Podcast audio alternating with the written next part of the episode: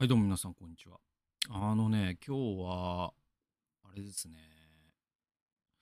筋トレの話をね、ちょっと久しぶりにしようかなと思って。あのー北海道にね、3週間行ったりとか、8月はしてて。で、その間は、こう筋トレを、あの、完全に休んだんですよね。で、本当にね、1ヶ月ぶりぐらいに、そのベンチプレスとか、スクワットとかやった、その帰ってきた最初の週とかはもうえぐかったですね。筋肉痛がもうやばすぎて、ちょっと生活に支障をきたすぐらいの筋肉痛が来て。まあそれもまあ筋トレしてる身からすると、まあ筋肉痛っていうのはちょっとご褒美でもありますから、ああ、ちょっと嬉しいなと。で、なんだろう、ちょっとまあ、なんだろう、久しぶりだから重量少し落としてやったりとかね、したんですよ。で、なんだろうな、やっぱ筋トレって、本当に、えーいいなと思って。で、な、あのー北海道に行ってる時に、あのーやっぱ4、5年ぶりに会う人も結構多いから。で、まあ皆さんやっぱりこう、体でかくなりましたよね、みたいな言ってくださって。でも、ああ、本当ああ、そんなことないよ、もっと言っていいよ、ぐらいな。なんかその、その、なんだろう。筋トレしてるとね、なかなかね、あの体って変わらないんですよ。で、僕もその自分の体見てさ、うっとりするタイプではないですけど、なんていうのかな。やっぱ変わんないんですよ。本当に。なんだろう、その、俺の飲んだプロテインどこ行ったんやっていうぐらい、全然変わらないんですよね。1ヶ月とか全然変わんないし。で、ギリ、去年の今頃と今年の今頃取ったのを比べたら変わってるかな変わってないのかなみたいな。それを積み重ねてのやっぱ5年とかだとやっぱ全然違う体になってるっていうか体つきが変わってるっていう。まあそういうものでもありますので。だからダイエットと違うんですよね。ダイエットって脂肪ってやっぱ1ヶ月単位で減っていくじゃないですか。だからその本当に本気でやればさその10キロを半年で落とすとかは全然可能な範囲なんですよ。だけど筋肉をの重量をやっぱ特に2年3年やった後の人だと1キロ増やすって1年かかるんですよ。だから1ヶ月で1キロ筋肉増えるってありえないんですよね。でも1ヶ月で1キロ脂肪減るは余裕であるわけ。2キロなんだったら減らせれるぐらい。だからなんかその10倍違うんですよ。脂肪が落ちるスピードと筋肉が増えるスピードって。だからその本当にこう体変わるっていうのはなかなか難しいことでね。で、えっと、5年それでもさ、やってきて、で、5年ぶりに会う人はやっぱ体変わったねって言ってくれるじゃないですか。で、まあ、それは嬉しいなとか思って、で、なんか、改めて筋トレしてきてよかったなみたいなのを、なんだろうな、思ったんですよね。で、なんか筋トレをするといいことみたいなのを、ちょっと、前も言ったことあると思うんだけど、改めてなんか5つあえて あげるとしたらみたいなのをちょっとやってみたいなと思ったんですよね。で、まずは僕はもう筋トレした目的でもあるんですけど、その妻の荷物を持てるね。これは本当そうなんですよ。で、特に旅行行く時とか、スーツケース2つ持ってからね、あの、10キロ、片方10キロ、片方20キロのスーツケース持って、え階段駆け上がるとか、品川駅とか行けるし。で、なんだろう。やっぱ普段から筋トレしてるっていうのは妻の荷物持つためだぞって思うから、そのね、子供のものとか持ってるから、妻がね、LLB のでかいバッグとかあるじゃないですか。ああいうのをガツッと持っているとか、まあそのためにもやってますからね、僕はね。その妻の荷物を持って妻に持てたい。まあそういう意味では筋トレするといいこと。まず一つ目は妻の荷物を持てると。で、二つ目ちょっと似てるんですけど、これも僕が筋トレ始めた目的なんですけど、当初のね。これがあれです。だから、お父さん遊園地ですよ。だから、その、娘たちが、その僕の腕にぶら下がったりとか、僕がその肩車した上でジャンプしたりとか、あとなんかそのターザンロープみたいな、なんかその、ね、僕の腕をそのターザンロープにしてやったりとか、あと投げたりとか、回したりとか、で、二人を担いでぐるぐる回ったりとか、まあそういうことをするんだけど、それがその別に筋トレしてなくてもそこそこね男性っていうのは力ありますからできると思うんですよ皆さん。だけど筋トレしてると何がいいかっていうとそれをやることによるその怪我のしなさっていうかそのえっとね腰やらないんですよまず。だから要はそういうさ類ってさ結構怖くってあのー、特にもう娘長女も5歳とかなってくると体重もまあまあ増えてくるでこれからさらに増えるでしょそれでそうなった時に何ていうのその子供の動きって結構予想外だったりするんでそういうそのお父さん遊園地してる時に腰やったりとか膝やったり肩やったりとかはすごく多いと思うんですよそういうの。で僕はそれが結構安全にできるんですね。でそれがやっぱりその僕がその一番好きなデッドリフトっていうね種目があるんですけどそのデッドリフトやってると腰やらないとかあるんですよねやっぱね。で、ベンチプレスやってると肩やりづらくなるだろうし、なんだろうな、スクワットやってると膝やりづらくなるだろうし、基本でも腰やらなさっていうのはやっぱりデッドリフトとかスクワットでしっかり体幹を、なんだろうな、一本の、体を一本の棒にするっていう、要は体幹を固めるっていうんですけど、その体の使い方で、しかも、要は重いものを持ち上げたりとか、食って踏ん張るときに、えっと、筋トレやってない人っていうのは背中でやっちゃうんですね。で、それで腰やるんですよ。だけど、筋トレやってる人っていうのは、特にデッドリフトやってる人は、その重いものを持ち上げるときに、ハムストリングって言って、そのもも裏の筋肉でその重さを支える癖がつくんですよ。だから日常生活で腰をやるってことはほとんどなくなるし、えー、そしてそれはお父さん遊園地で結構ね、あの、娘も体重増えてきた、それを結構ぐるぐる回したりする、それでも腰をやらない安心感っていうのは、やっぱその体幹の安定ってことと、あと下半身の強さと、そして、えっと、重さを下半身で受け止める癖が、その体の使い方の癖がつく。まあこれは別に筋トレに限ったことじゃなくてさ、重重量上げでもいいし、多分、そういう柔道とかね、そういうのでもいいと思うんですけど、まあ僕は結構その、お父さん遊園地系は、えっと、筋トレしてよかったなと思いますね。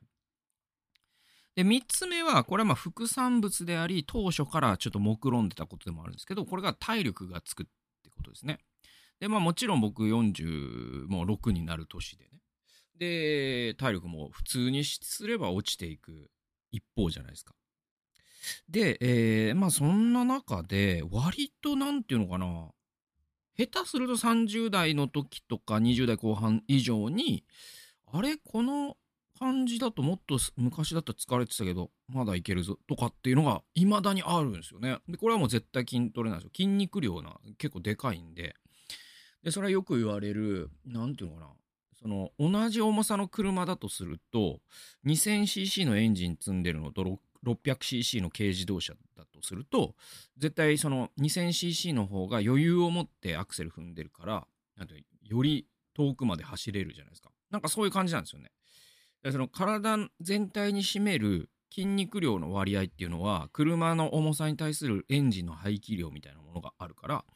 まあ、そういう意味で、まあ、僕も脂肪もちょっとついちゃってるけどさらに多分脂肪とか絞っていくとさらに体はより軽くなり、えー、そして体は楽になるというか体力はつくんだろうけどで、まあ、それとはまた別でそのなんだろう筋肉でカバーできないところもあるじゃないですか。で僕の場合はやっぱりその脳がね煮える打つとかもあるしあとはその脳みその疲労そして僕の場合特にその社交っていう部分の疲労でそういうのがすごいあるからそれは多分加齢に全然抗えてないんでだけど少なくともそういう筋肉の疲労みたいなところでは加齢ね年齢が上がれば上がるほどやっぱり落ちていくっていうこの下り坂をえっ、ー、とフラットにするかもしくはそのもうちょっと緩やかにするかもしくはもも逆にの登るぐらいまでいけたらめちゃくちゃいいじゃないですか。で、実際ちょっとそれに近いことが僕の体に起きているなっていうのはますね。え4つ目ですけど、4つ目はね、これです。あの、腰痛とか肩こりから自由になるっていうので、で、まあその、さっきのお父さん遊園地とも近いんですけど、で、腰痛肩こりはちょっとでも理由が違ってて、特に肩こりが違うんですよ。あの、腰痛の場合は、あの、筋トレで腰ちょっと痛いなとかもあるんですよ。逆にね。膝ちょっと痛いな、肘ちょっと痛いな、肩ちょっと。それは、やっぱ重いものを扱ってるから、それなりに関節にも負担がかかってるゆえに痛いんであって。でも、腰痛肩こりから自由になるっていうのはどういうことかというと、まず腰痛で言うと、腰痛は、あのね、本当にさっき言ったのと言った理由なんですよ。だからデッドリフトって本当に最強の腰痛予防なんですよね。つまりそのハムストリングスで重さを支える癖がつくのと、あとハムストリングの、えっと、柔軟性で、結構あの整体とか、あのそういうカイロプラクティックとか、OT、ね、えっ、と、なんとか、えー、なんだっけ、えっ、と、えー、なん忘れちゃった 柔道整復師とか OT ってありますよね。そういう理学療法士だ。そうそうそうそう。理学療法士とか、あの、そういう方々ならば、もう常識的に知ってることとして、ほとんどの腰痛って理由は、もも裏の硬さだと言われてるんですね。だから、その腰よりも、そのもも裏、ハムストリングスをほぐしてやることの方が重要なんですよ。腰痛対策としては。で、そのもも裏の硬さっていうのは、もちろん、あの、ストレッチで伸ばすことだってできますよ。それはあの、ジャックナイフストレッチって、まあ、検索してもらったら出るんですけど、まあ、そういういろんな、あの、もも裏を伸ばすタイプのストレッチっていうのがあるんだけど、でもやっぱ僕は最強は、デッドリフトだと思うんですよ。で、デッドリフトって結局その、もも裏をいかに伸ばせるかっていう種目でもあるんで、で、あの、ジャックナイフストレッチを、じゃあ仮に Google 検索してこの動きやるっつっても、なかなかね、そのハムストリングが伸びてる感覚っていうのをそもそも人ってデフォルトで、あの、感じる習慣がないから、だからデッドリフトの練習をすることは、それすなわちハムストリングの伸び方、伸び縮みを意識する練習でもあるんですね。で、デッドリフトという種目をやることで、もう自然にハムストリングが伸びるんですよ。で、柔軟性も上がるんですよ。だから腰痛が治るんです。で、そういう順番ね。で、肩こりもちょっと近いんですけど、肩こりの場合も、あの、基本的には血行が悪くなって起こると言われていますよね。で、えっ、ー、と、筋トレって基本的に全ての筋肉をガシガシ動かしていくじゃないですか。で、特に肩周りだと、肩甲骨周りの動きは背中の種目でめちゃくちゃ重要なんで、あの、チンニングとか、ね、懸垂ですよね。えー、チンニングしかり、えー、あとはその肩周りののそのオーバーヘッドプレスっていう種目があったりとか、まあ、あのサイドレイズとかねでそういう肩とか背中を鍛えるのにとにかくこう肩甲骨周りとか肩周りの筋肉をしっかりと動かすんですよね。筋筋トレを常にしてる人って。でそうするとその血行不良になりようがないじゃないですか。ね。えー、だから、なんでそのデスクワークの人が肩こりになるかっていうと、ずっと動かさないから、ね、その血行不良になるわけですよね。筋肉が拘縮して、えー、そしてそこの血流が悪くなって痛みにつながるわけですよね。でも筋トレしてる人っていうのは、そういうものがその常に血流がいいわけだから。だから肩こりになりづらい。僕は実際肩こりはこの筋トレ始めてから一度も感じたことがありません。で、最後、5つ目ですけど、5つ目はちょっと、その、今までのとは全然違うやつで、あれです、だからなんかね、これはでもほんとこの1、2年特に、あ、これはちょっといいなって感じなんですけど、これが、あれなんですよ、あの、なんか、やからみたいな人いるじゃないですか。で、そういう人になんか、どうだみたいな、なんかその、マウントじゃないけど、なんかね、そういうムーブをされることって、筋トレする前は、なんか年に何回かはなんかあったんですよね。なんか、その、そうヤンキーみたいな、ヤンキー？なんかまあ、そのおじさんの時も内面がヤンキーみたいな人。そういう人が、なんかその、なんつうのかなんかね、まあいろいろありますよ。だから、そのすれ違いにうすんだよ。みたいな言ってく人とか、どけよ。みたいなの言ってく人とか、その僕が邪魔だったらそれ言っていただいて構わないんだがなんか全然関係なく人を選んでこいつ弱そうだなみたいなことで言ってるくるやつとか分かります？そういうムーブをしてくる。なんかわざと嫌なことをしてくるとかね？なんかそういう人っているじゃない？一定数。で東京とか人多いんで1000人に1人ぐらいいるんだとしたらやっぱ年に2回ぐらいそういう人とすれ違うじゃないですか。でそうした時に結構そのあからさまにすげえ嫌なことを言われたり言われるっていうのかな、されたりとか、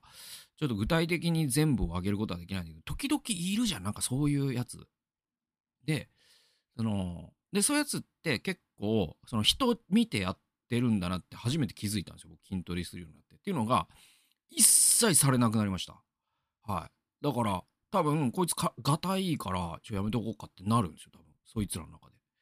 まあ、だから、クズなんですけど。だまあそいつらがクズなのはもうしょうがないんで、だけど、なんていうのかな。だから僕は、その、なんていうのかな。そういうマッチョイズムっていうか、なんか力の強いやつは偉いとかいう価値観が一番嫌いだからね、僕ね。フェミニストだしね。えだけど、なんかその、そういうマッチョイズムを内面化したやからとかヤンキーみたいなやつって、あ、本当に内面がクズだったんだなっていうのがよく分かったっていうか、マジでその僕の肩幅とかを見て多分やめてんですよ。やる、言うの。だからこの数年全くああれ？そういえばそういう目に遭うことなくなったなって思って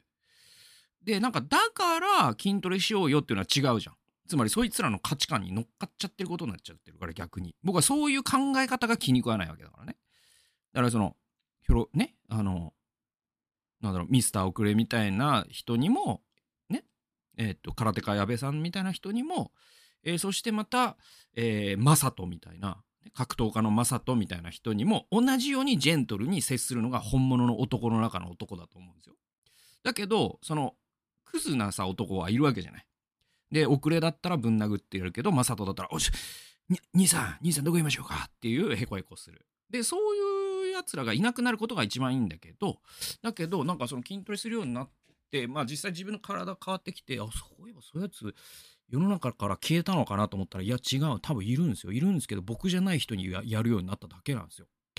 でもまあ、僕としては、一応快適にはなったから、なんか、ああ、やっぱ、なと思って。何度も言うけど、だから、その、体鍛えましょう。そうすれば何も言われなくなりますよというつもりな、全くないですよ。その価値観自体僕受け入れてないですからね。みたいな なんかそんな感じです。はい。えー、次。次っていうか、えっと、聖書研究ね。聖書研究は、えー、仕事に生かせる一瞬の祈りというタイトルですね。これね、エレ、えー、ネヘミヤ書ですね。ねてあ、ごめんなさい。ネヘミヤ記ですね。ネヘミヤ記の、えー、2章の4から5節っていうところなんですけど、えー、読みますとですね、王は私に言った。では、何を望んでいるのか。えー、私は天の神に祈ってから王に答えた。もしも王が良しとされ、このしもべにご好意をいただけますなら、私をユダの地、私の先祖の墓に、墓のある都へ使わして、それを再建させてくださいと。えー、これだからさ、そのネヘミヤが、えっと、王の検釈官っていうのをやってた人なんですよね。で、えー、そうですよね。あのー、これはネヘミヤ記に書かれてることなんですが、えっ、ー、とね、一応、一応見とくと、えっ、とですね、こんな感じかな。ヘミヤ記でしょ？そうなんですよ。えっ、ー、とね、だから、この人はですね、アルアルタクセルクセス王、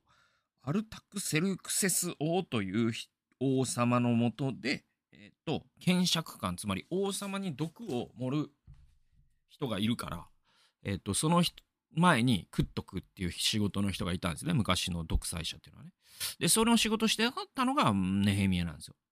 で、僕のメモを読んでいくと、えっ、と、ネヘミヤがエルサレムの城壁が破壊されていることを聞いて、断食して祈るっていうのが第一章にあって、で、そこから4ヶ月が経ってたんですね。で、その間もネヘミヤは祈り続けていたと思われる。つまり、えー、耳に聞いたわけですよ。城壁がね、そのエルサレムの神殿がボロボロになってると、そのこの、えー、補修の70年の間にこんなことになっちゃったって、もう、もう、もうダメだと思って断食したんですよね。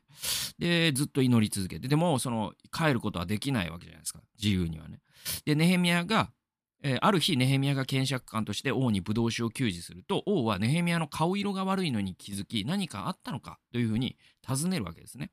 で、ネヘミヤが自分の故郷が荒廃していることを聞いたのが原因だというふうに王に王に伝えると、王は何を望んでいるのかというふうにネヘミヤに尋ねました。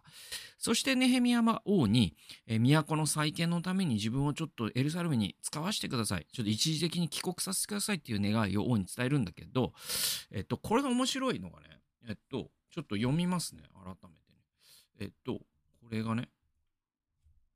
4から5かな？4から5なんですけど、王は私に言った。では何を望んでいるのか。私は天の神に祈ってから王に答えた。もし王が良しとされ、このしもべにご好意をいただけますなら、私をユダの地、私の先祖の墓のある都へ使わしてそれを再建させてください。王は私に言った。王妃もそばに座っていた。えー、旅はどのくらいかかるのか、いつ戻ってくるのか、王はこれを良しとして私を使わせてくださることになり、予定を伝えたという、こういう箇所なんですけど、これね、このでは何を望んでいるのかっていう王の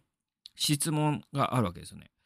で、王に答えた、もし王が良しとされ、これ帰っていいですかっていう、この間に、天の神に祈ってからって差し挟まれてるじゃないですか。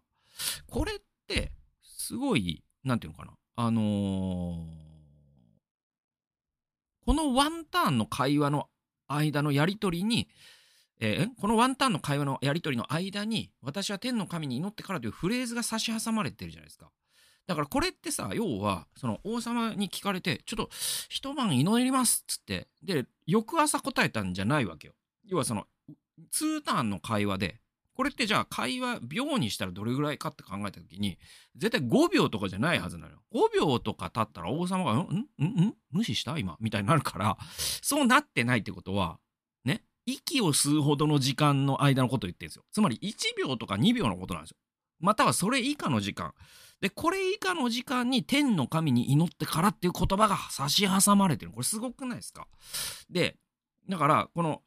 絶えず祈るってさ、だね、第一テサロニケか書かれてるけど、これこそが絶えず祈るという人の姿勢なんじゃないかと僕は思うんですね。なんか24時間部屋にこもって祈ってる人も絶えず祈ってるって言うんだけど、だけど、その、同僚との会話とか上司の会話とか部下との会話とかその仕事のお客さんとの会話とか友達との会話の友達に何か聞かれて自分が答えるまでの1秒の間に祈るっていうこれやる人が僕は絶えず祈ってる人だと思うんですよ。ね、だから皆さんだとすると仕事の中で瞬時に判断が求められる時とか相手との会話で本当に神の知恵が必要な時とか子育ての中で子供にどう接するか自分には知恵がない時とか一瞬の祈りをしてそれから行動して言葉を発する。あるいは発しようとした言葉を飲み込むってケースもあるかもしれないけどこういう一瞬の祈りを生活のあらゆる場面に差し挟む態度。これこそね、パウロが言った絶えず祈れという言葉が意味したものに近い気が僕はするんですよね。このなんかその1、2秒の祈りがネヘミヤ記に差し挟まれてる。だからこの箇所から学ぶことって本当にこう示唆に富んでるなということを思いましたという、まあそんな感じでございました。最後まで聞いてくださってありがとうございました。それではまた次回の動画及び音源でお会いしましょう。さよなら。